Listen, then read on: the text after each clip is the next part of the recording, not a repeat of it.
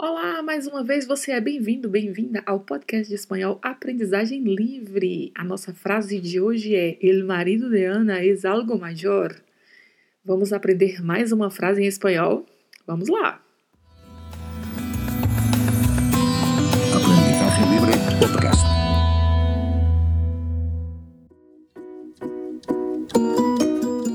Olá, eu sou a Adriana Cândido e Hoy es lunes e, como você já sabe, todo lunes eu estou aqui com uma frase para com ela aprendermos vocabulário, gramática e pronúncia do espanhol.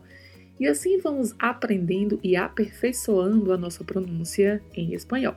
Vamos seguindo aqui com a nossa série que começamos no episódio anterior com frases que contêm advérbios. E na frase de hoje nós vamos ter um advérbio que é algo. Algo é o advérbio que teremos na nossa frase de hoje.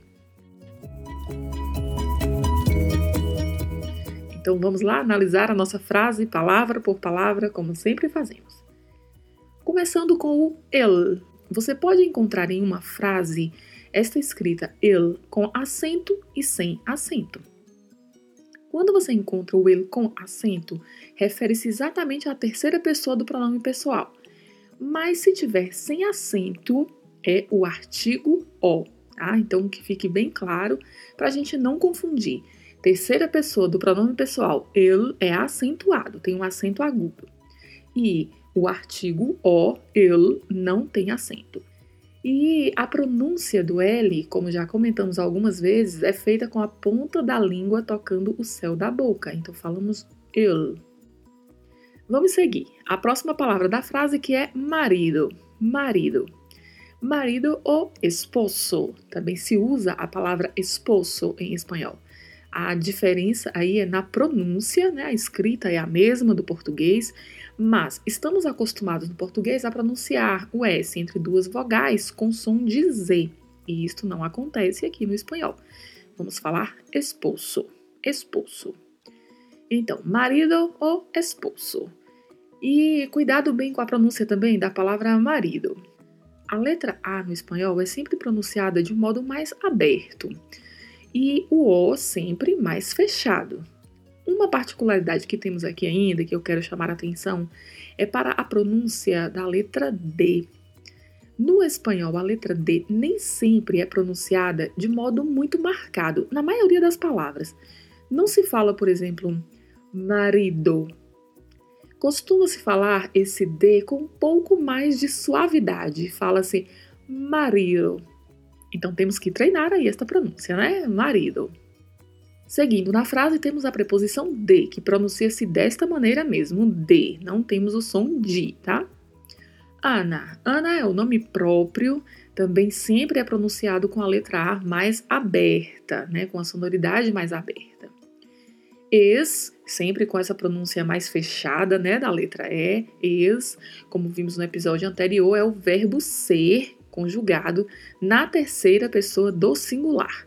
Ele is ou ele é. E agora chegamos ao nosso advérbio, algo, algo, que é um advérbio de quantidade e significa algo, como utilizamos no português, ou um pouco de fato, na maioria das frases em espanhol que se quer passar esta ideia de um pouco, se utiliza a palavra algo. É mais comum utilizar algo do que utilizar um pouco, né, em espanhol.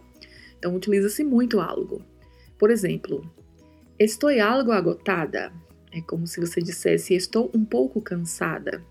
Outro exemplo, estou algo retrasada. É como se você dissesse estou um pouco atrasada. Tá? Então, utiliza-se muito algo. E a pronúncia segue aquilo que já explicamos algumas vezes, da letra L com a pronúncia, né, a ponta da língua tocando o céu da boca e o O fechado, algo, algo. A última palavra da nossa frase, major. Major é um adjetivo que, traduzido assim literalmente para o português, significa maior.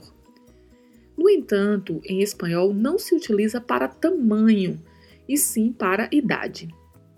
Se falamos una persona mayor, estamos falando que é uma pessoa mais velha ou mais madura e não uma pessoa mais alta, como podemos pensar de imediato, caso a gente considere né, a similaridade da palavra com o português. Então, quanto à pronúncia, a atenção que temos que ter aqui é com a letra Y, que pode ter um som variado, né? Pode ter som de I, pode ter som de J, de DJ, dependendo da região. E ao final da palavra temos uma letra R, que já sabemos, a pronúncia do R tem que ter um vibrato. Então pronuncia-se major, major. Então, neste contexto, a nossa frase El marido de Ana es algo mayor significa que o marido de Ana é um pouco mais velho. Este é o real significado dessa frase. Então, esta foi a frase desta segunda-feira. Estude bastante e repita em voz alta para treinar as pronúncias, principalmente das palavras aí, marido, algo, major. Né? Treine bastante.